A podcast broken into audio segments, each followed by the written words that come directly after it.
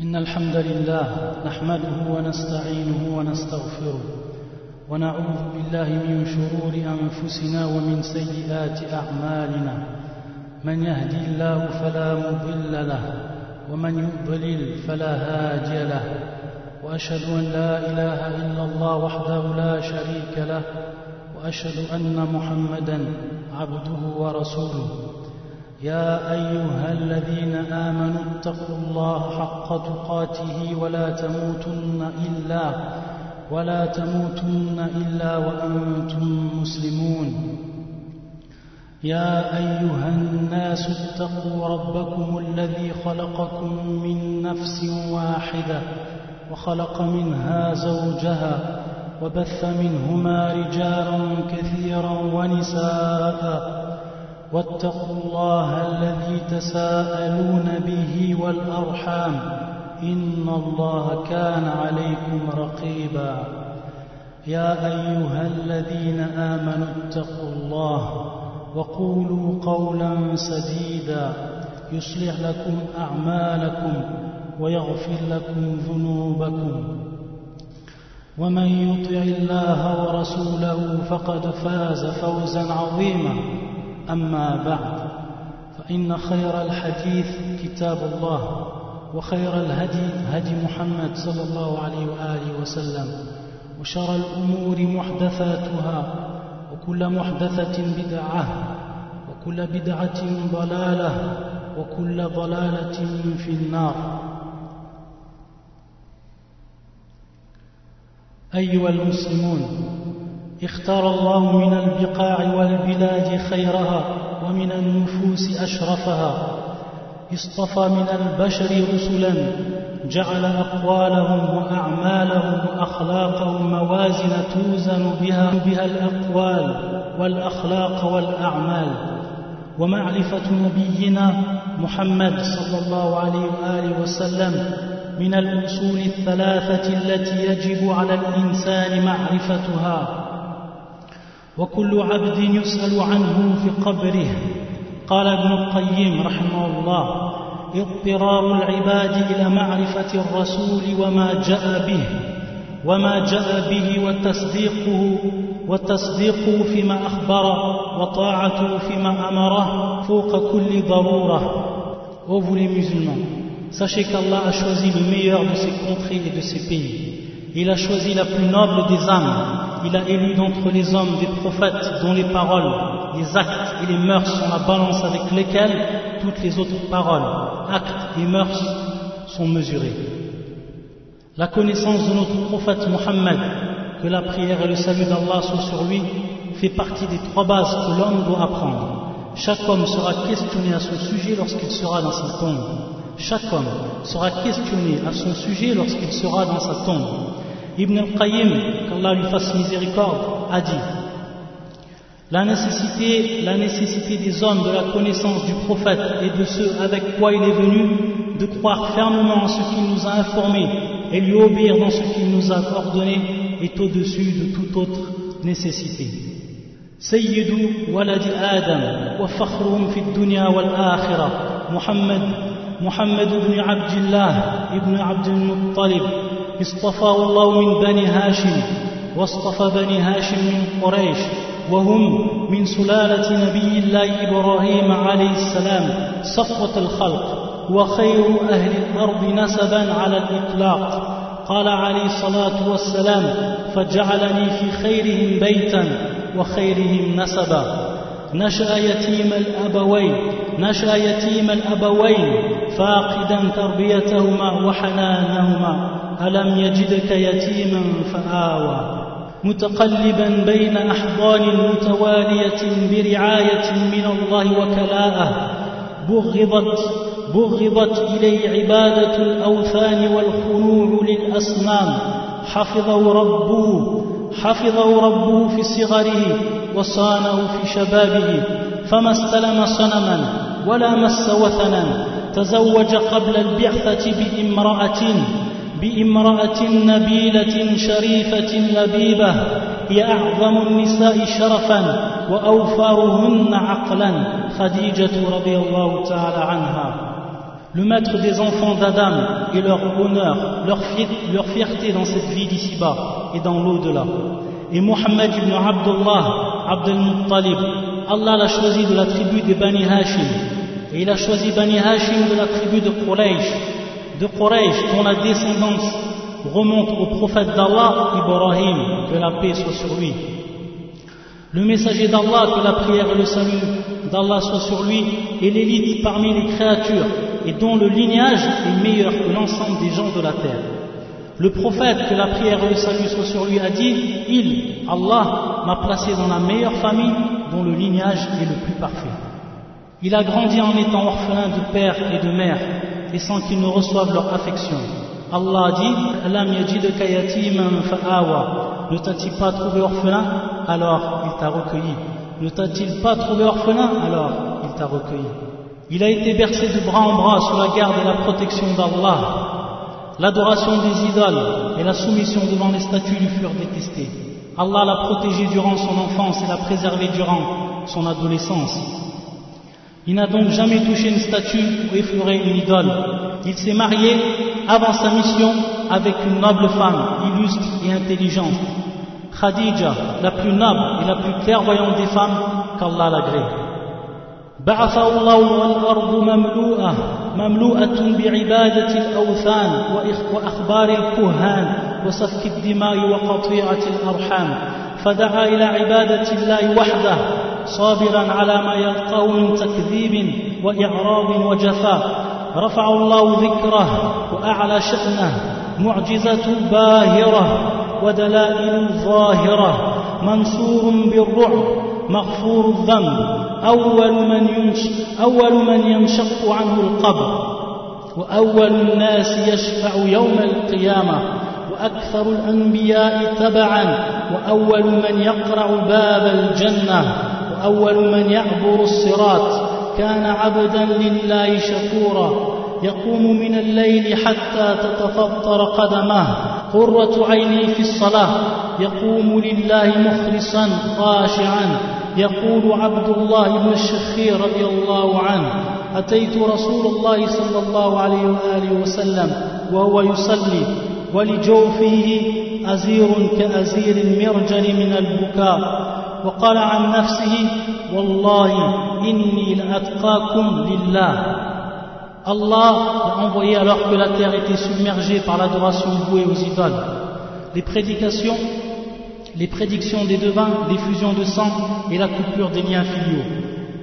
Il appela alors à l'adoration d'Allah l'unique, endurant les épreuves de différentes natures, comme le fait, comme le fait de l'avoir traité de menteur, de l'avoir repoussé et de s'être comporté envers lui avec froideur.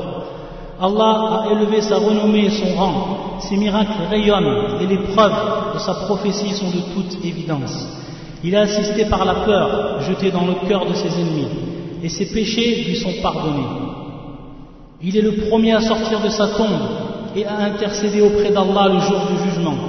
Il est celui, il est celui qui a le plus d'adeptes d'entre les prophètes et le premier à frapper la porte du paradis et le premier à franchir la passerelle, la passerelle qui surplombe le feu de l'enfer et qui mène au paradis. Il était un adorateur d'Allah reconnaissant. Il veillait la nuit en priant jusqu'à que ses pieds se fissurent. La prière était la joie de ses yeux. Il se consacrait à Allah avec une sincérité pure et avec une crainte révérentielle. Abdullah ibn Shikhir, qu'Allah l'agrée, vint au prophète, vint auprès du prophète que la prière et le salut d'Allah soient sur lui.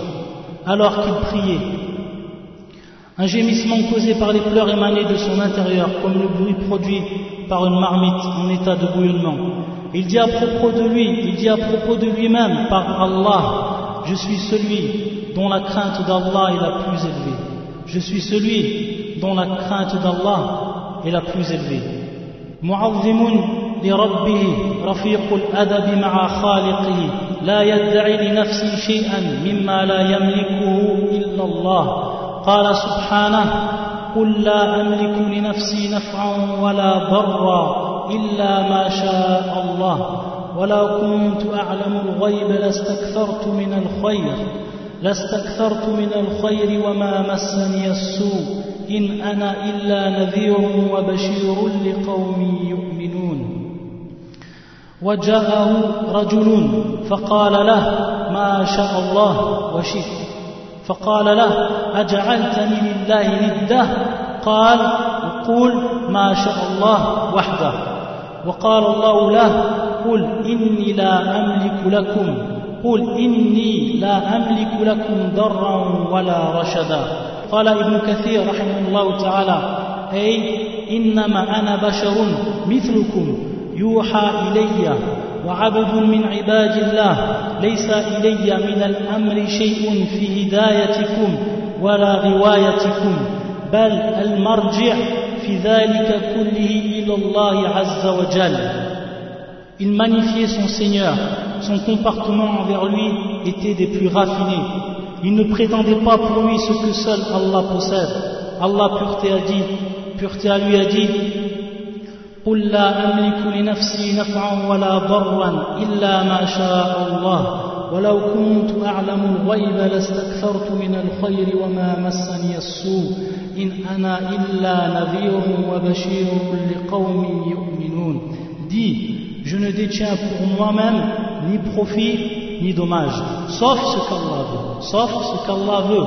Et si je connaissais l'inconnaissable, l'invisible, j'aurais eu des biens en abondance, et aucun mal ne m'aurait touché. Je ne suis, pour les gens qui croient, qu'un avertisseur, un annonciateur.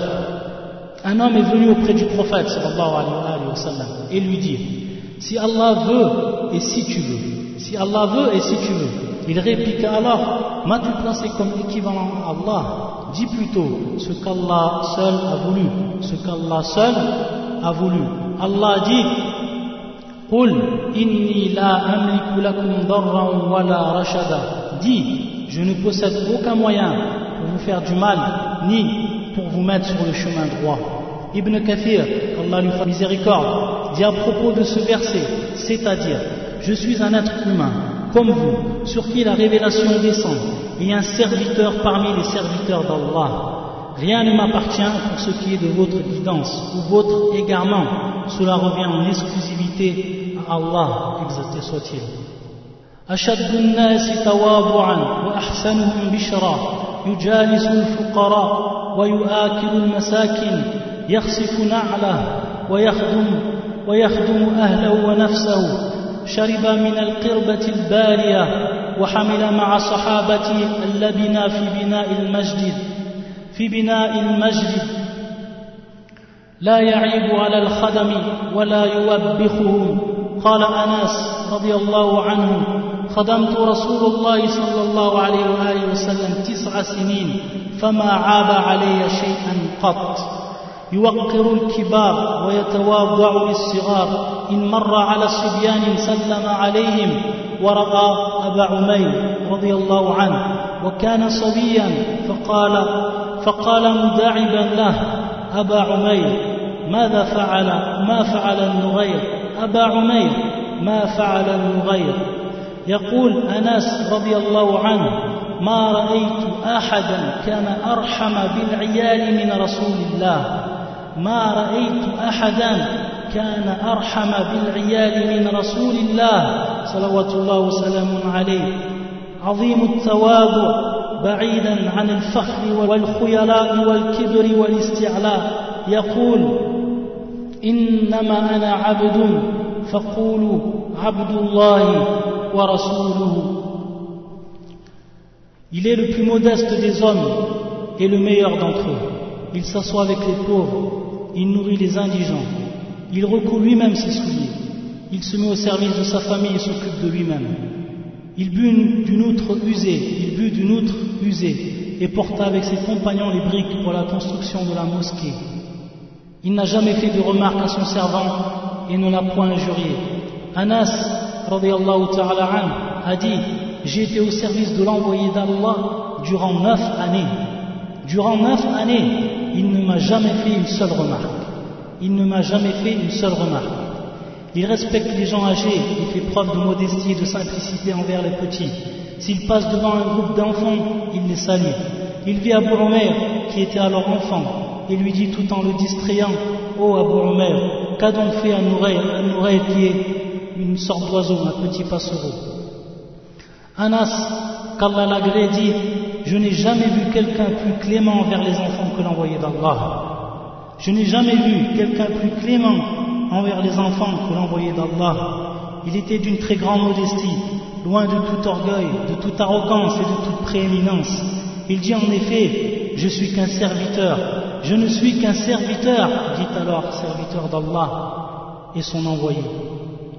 Karim nafs سخي اليد غزير الجود ينفق سخاء وكراما وتوكلا ما سئل شيئا من متاع الدنيا مما يملك فرد طالبه يقول انس رضي الله عنه ما سئل رسول الله صلى الله عليه وآله وسلم على الإسلام شيئا إلا أعطاه. ما سئل رسول الله صلى الله عليه وآله وسلم على الإسلام شيئا إلا أعطاه. لا تغضبوا الدنيا وما كان لها. أعرض عن هذه الدار وعمل للدار القرار. كان يقول ما لي وللدنيا ما أنا والدنيا إلا كراكب استظل تحت شجرة ثم راح وتركها. كان يمر به هلال وهلال وما يقاد به في بيوته نار وما يقاد في بيوته نار. ويبيت الليالي المتتابعة طاويا وأهل لا يجدون عشاء. يقول عن عمر بن الخطاب يقول عمر بن الخطاب رضي الله عنه لقد رأيت النبي صلى الله عليه وسلم يلتوي من الجوع. يلتوي من الجوع. ما يجد من الدقل أي ردي التمر ما يملأ بطنه. ما يملأ بطنه. وخرج من بيته من حرارة الجوع. وربط على بطنه. وربط على بطن الحجر من ألم الجوع. وكان الصحابة رضي الله عنهم يعرفون الجوع فيه من تغير صوته. يقول أبو طلحة رضي الله تعالى عنه سمعت رسول الله صلى الله عليه وآله وسلم ضعيفا أعرف فيه الجوع وتأتي أيام على بيت النبوة وما فيها إلا الماء. جاء رجل إلى النبي صلى الله عليه وسلم فقال إني مجهود فأرسل إلى بعض نسائه فقالت والذي بعثك بالحق؟ ما عندي إلا ماء ثم أرسل إلى أخرى فقالت مثل ذلك حتى قلنا كلهن مثل ذلك. كامل الخوف من ربه مع ما لاقوا من الجوع. فقد كان يجد التمر على فراشه فيقول لولا أن يخشى أن تكون من الصدقة لأكلتها. Son âme était généreuse, sa main généreuse, ses dons étaient en abondance. Ses dons étaient en abondance. Il donnait sans compter avec bonté en portant une confiance totale envers son Seigneur. Pas une chose de cette vie d'ici-bas ne lui fait demander et qu'il possédait sans qu'il lui refusait. Anas, qu'Allah l'agrée, dit On n'a pas demandé une chose pour l'islam à l'envoyé d'Allah, que la prière et le salut d'Allah soient sur lui, sans qu'il l'ait donné. Il ne fut pris de colère pour ce qui est des intérêts de cette vie d'ici-bas. Il s'en est détourné, lui donnant de valeur et œuvrant en vue de la demeure éternelle. Il, que la prière et le salut d'Allah soient sur lui, disait Qu'est-ce que cette vie d'ici-bas à mes yeux? Que vaut-elle auprès de moi? Cette vie et moi sommes comme un messager qui se repose à l'ombre qui se repose à l'ombre d'un arbre, puis s'en va, le laissant ainsi. Plus d'un croissant de lune passait son cycle, mois après mois, sans que l'on allumât chez lui le feu afin de cuisiner. Il, sallallahu alayhi wa sallam, passait des nuits consécutives, affamé, et sa famille ne trouvait de quoi souper. Omar ibn al-Khattab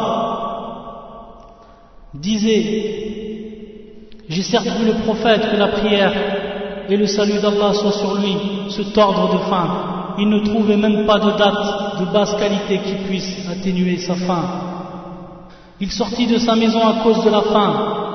Il serrait autour de son ventre une pierre pour alléger sa souffrance.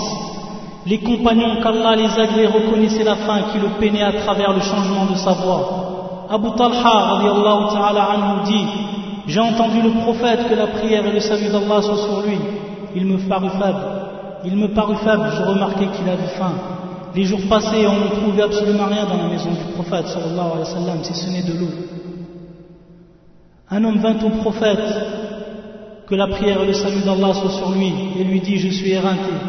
Il envoya une personne vers certaines de ses femmes. Une d'elles dit Par celui qui t'a envoyé avec la vérité, je ne possède plus de l'eau. Ensuite, ensuite il envoyait voir chez une autre qui lui dit la même chose, jusqu'à ce que toutes ces femmes dirent pareil. Sa peur en son Seigneur était complète, malgré ce qu'il endura à cause de la faim. En effet, il trouvait parfois sur son lit quelques dates et il disait Si je ne craignais pas que cela provienne d'une aumône, je l'aurais consommé. لقد لقي من الحياة مشاقها ومن الشدائد أحلكها نشا يتيما فاقدا حنان الأمومة وتوفي والده ولم تأنس عينه برؤيته وآذاه قومه بالقول والفعل. قال أنس رضي الله عنه ضرب, ضرب رسول الله صلى الله عليه وسلم مرة حتى غشي عليه. اتهموه بالجنون ورموه بالسحر ووصفوا بالكذب وقال الكافرون هذا ساحر كذاب وفي الغار كرب, وهم وخوف وحزن. إذ يقول وفي الغار كرب وهم خوف وحزن إذ يقول لصاحبه لا تحزن إن الله معنا. وفي أحد كسرت رباعيته وشج في وجهه وسال دمه لاق من الجوع حرارته من ومن العدو بأسه وضعوا السم في طعامه وسحروا في أهله توالت عليه المصائب وتوالت عليه المحن وربه يقول له فاصبر كما صبر أولو العزم من الرسل يبث أشجانه وأحزانه إلى زوجته ويقول يا عائشة لقد لقيت من قومك ما لقيت Il a rencontré les épreuves les plus dures de la vie et les événements les plus sombres. Il a grandi orphelin, dépourvu d'affection maternelle, et son, père, est mort avant même que ses yeux se réjouissent en le contemplant. Son peuple l'a persécuté par la parole et l'acte. Anas, qu'Allah l'agré, a dit Une fois ils frappèrent le prophète, que la prière et le salut d'Allah soient sur lui, jusqu'à ce qu'il perdit connaissance. Ils l'ont accusé d'être fou, l'ont imputé d'être un sorcier et l'ont décrit comme étant un menteur. Les mécréants dirent c'est un sorcier menteur, et dans la grotte il fut submergé par la détresse, l'angoisse, la peur et la tristesse. Il y a Quand il était dans la grotte et qu'il disait à son compagnon Ne t'afflige pas, car Allah est avec nous. Et lors de la bataille de une de ses incisives fut cassée, son visage fut éraflé, son sang fut versé sa faim atteignit un haut degré et de ses ennemis il se heurta à la dureté ils placèrent un poison dans son repas et l'ensorcelèrent au sein même de son foyer les dures épreuves se succédèrent autour de lui, et les malheurs advinrent les uns après les autres. Et son Seigneur lui dit Fasbir kama Endure encore, comme endurer le messager qui possède une détermination à toute épreuve. Endure, ô Muhammad.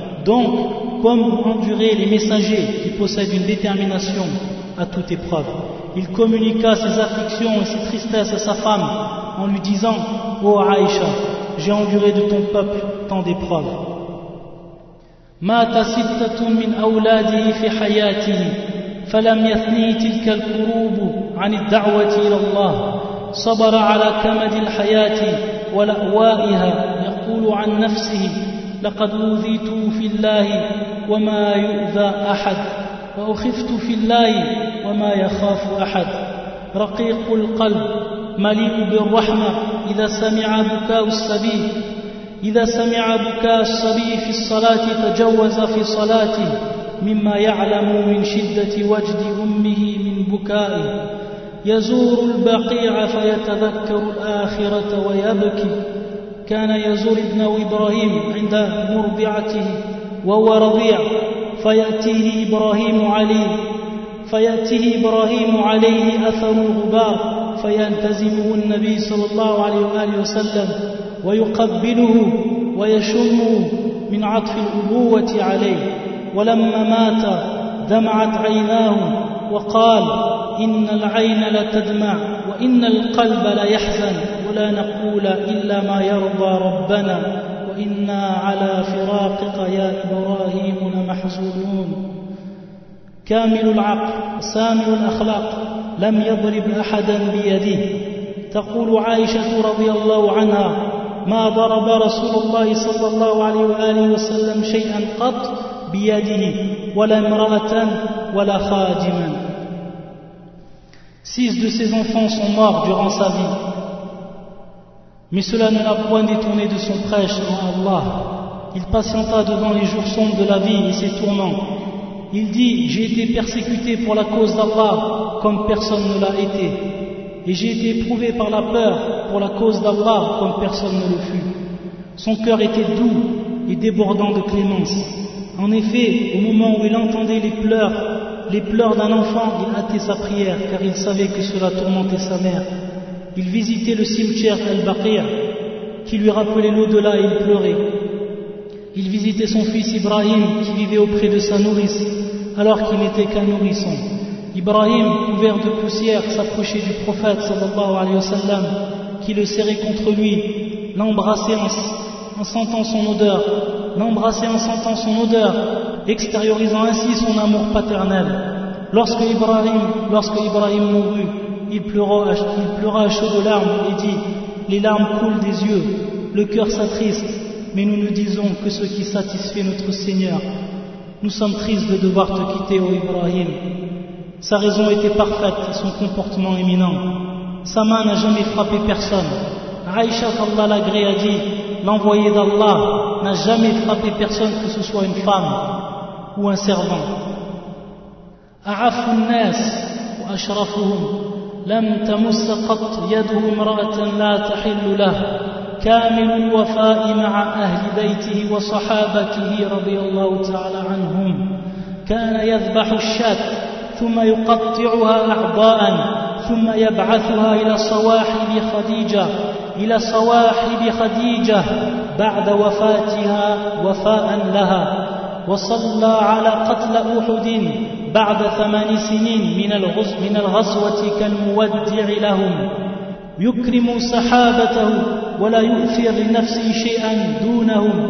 يقول عثمان رضي الله عنه كان رسول الله صلى الله عليه وآله وسلم يواسينا بالقليل والكثير. وسع الناس بخلقه. حليم لا يجزي بالسيئة ولكن يعفو ويصفح لا يغضب لنفسه ولا ينتصر لها. يجذب والأعربي يريد مالا فيلتفت إليه مبتسما ويعطيه سؤله عفى عمن سحره ولم يثرب على من وضع السم في الطعام وصفع وصفح عمن قاتله. وقال لهم في فتح مكة اذهبوا فأنتم طلقاء تقول عائشة رضي الله عنه رضي الله عنها ما نيل منه شيء قط فينتقم من صاحبه Il était le plus chaste et le plus noble des hommes. Sa main n'a jamais effleuré une femme qui ne lui est pas permise.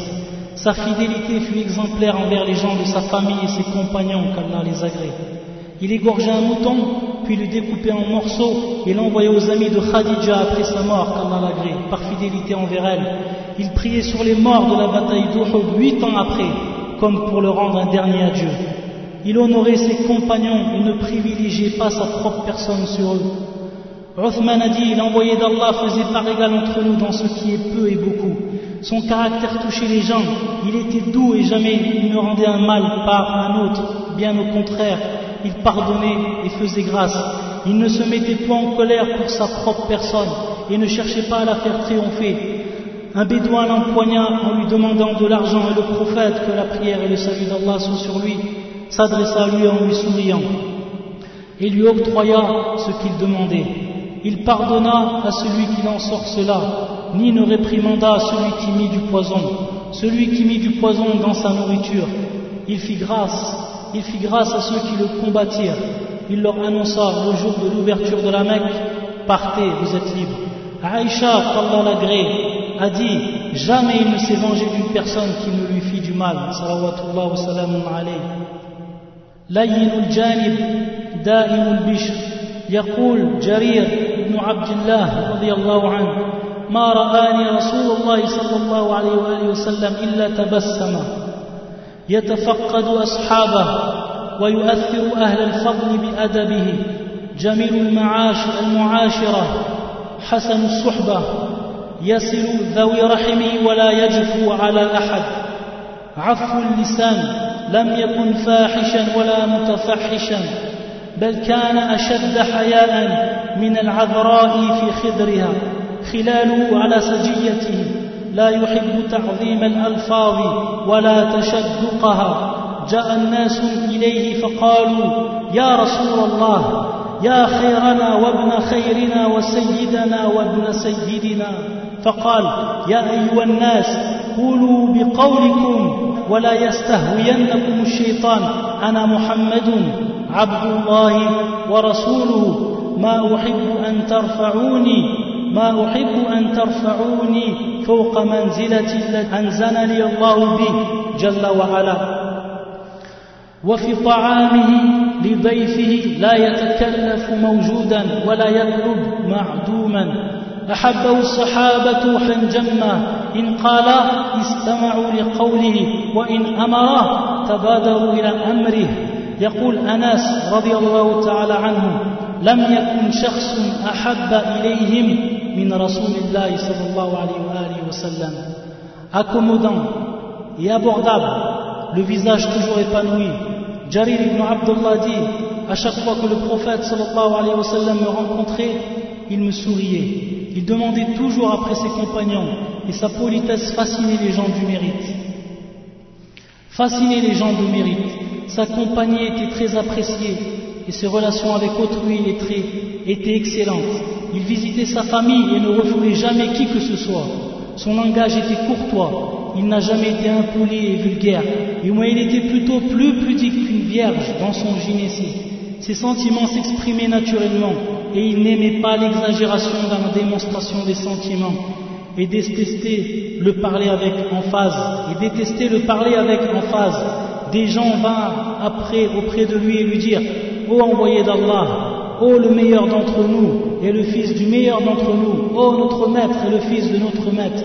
Il dit Ô vous les gens, dites ce que vous avez à dire et que le diable et que le diable ne vous induise pas en erreur. Je ne suis que Muhammad, le serviteur d'Allah et son envoyé.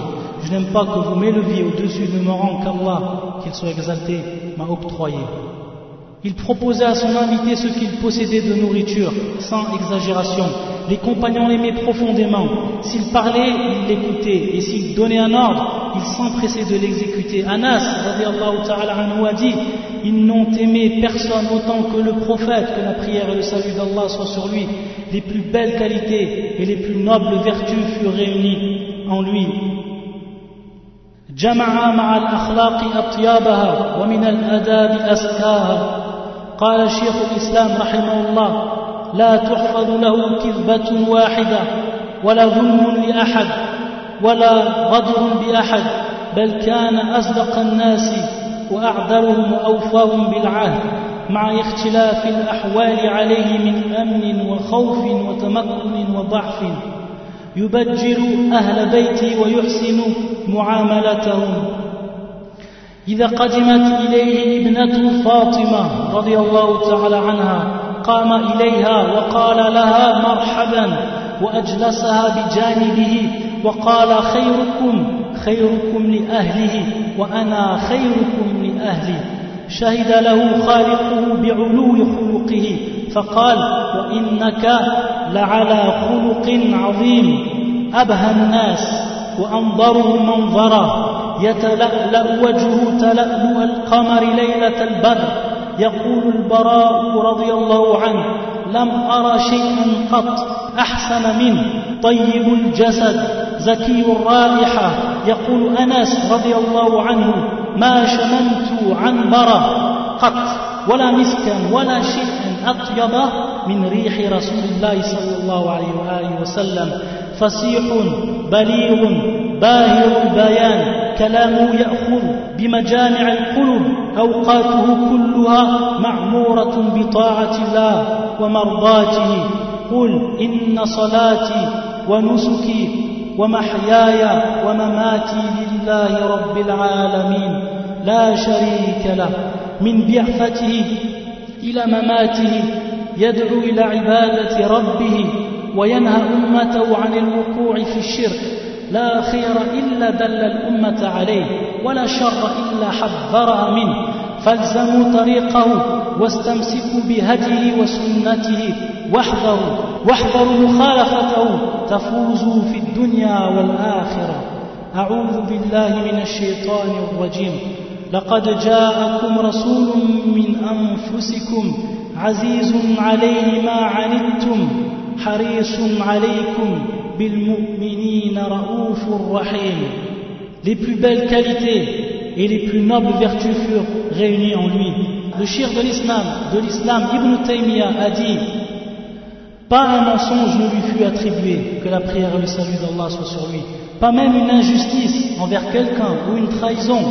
Il était le plus sincère des hommes, le plus juste et celui qui respectait le plus ses engagements, malgré avoir vécu des changements de situation, marqués parfois par la sécurité, parfois par l'insécurité, mais aussi pendant les périodes de puissance et de faiblesse. Il tenait en grande estime les gens de sa famille, Ahlul Bayt, Ahlul Bayt, et entretenait avec eux de parfaites relations. Lorsque sa fille Fatima, qu'Allah l'agrée, se présentait à lui, il se levait en sa direction et lui disait bienvenue. Puis il la faisait asseoir auprès de lui. Il disait, les meilleurs d'entre vous sont les meilleurs avec leur famille, et moi je suis le meilleur avec ma famille.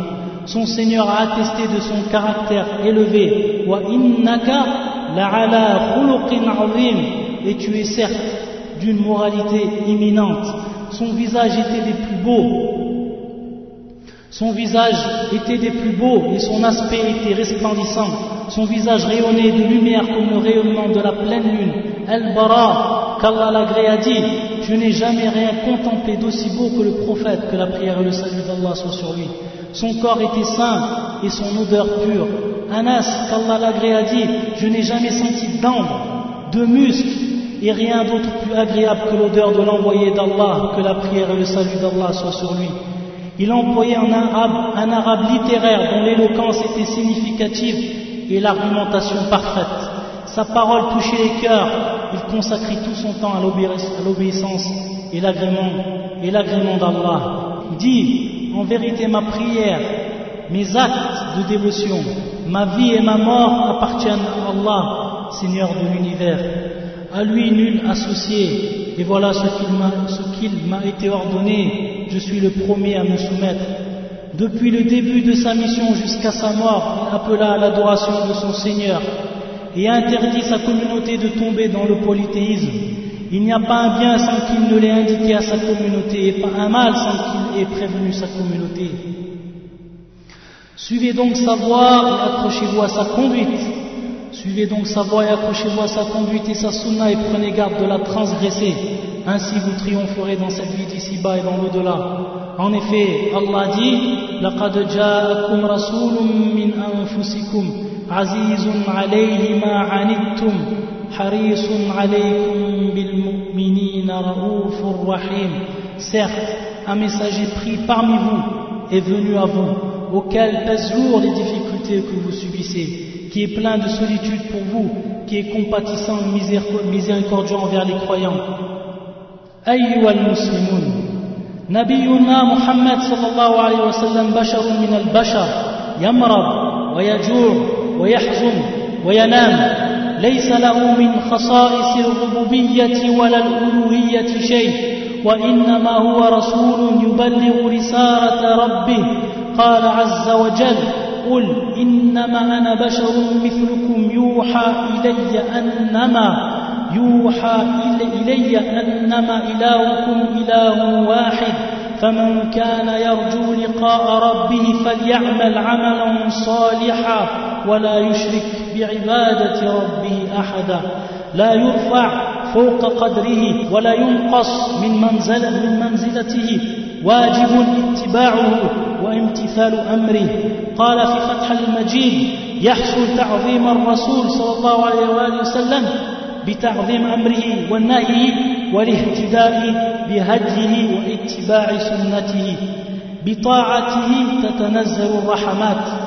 وتتوالى الخيرات وأطيعوا الله والرسول لعلكم ترحمون.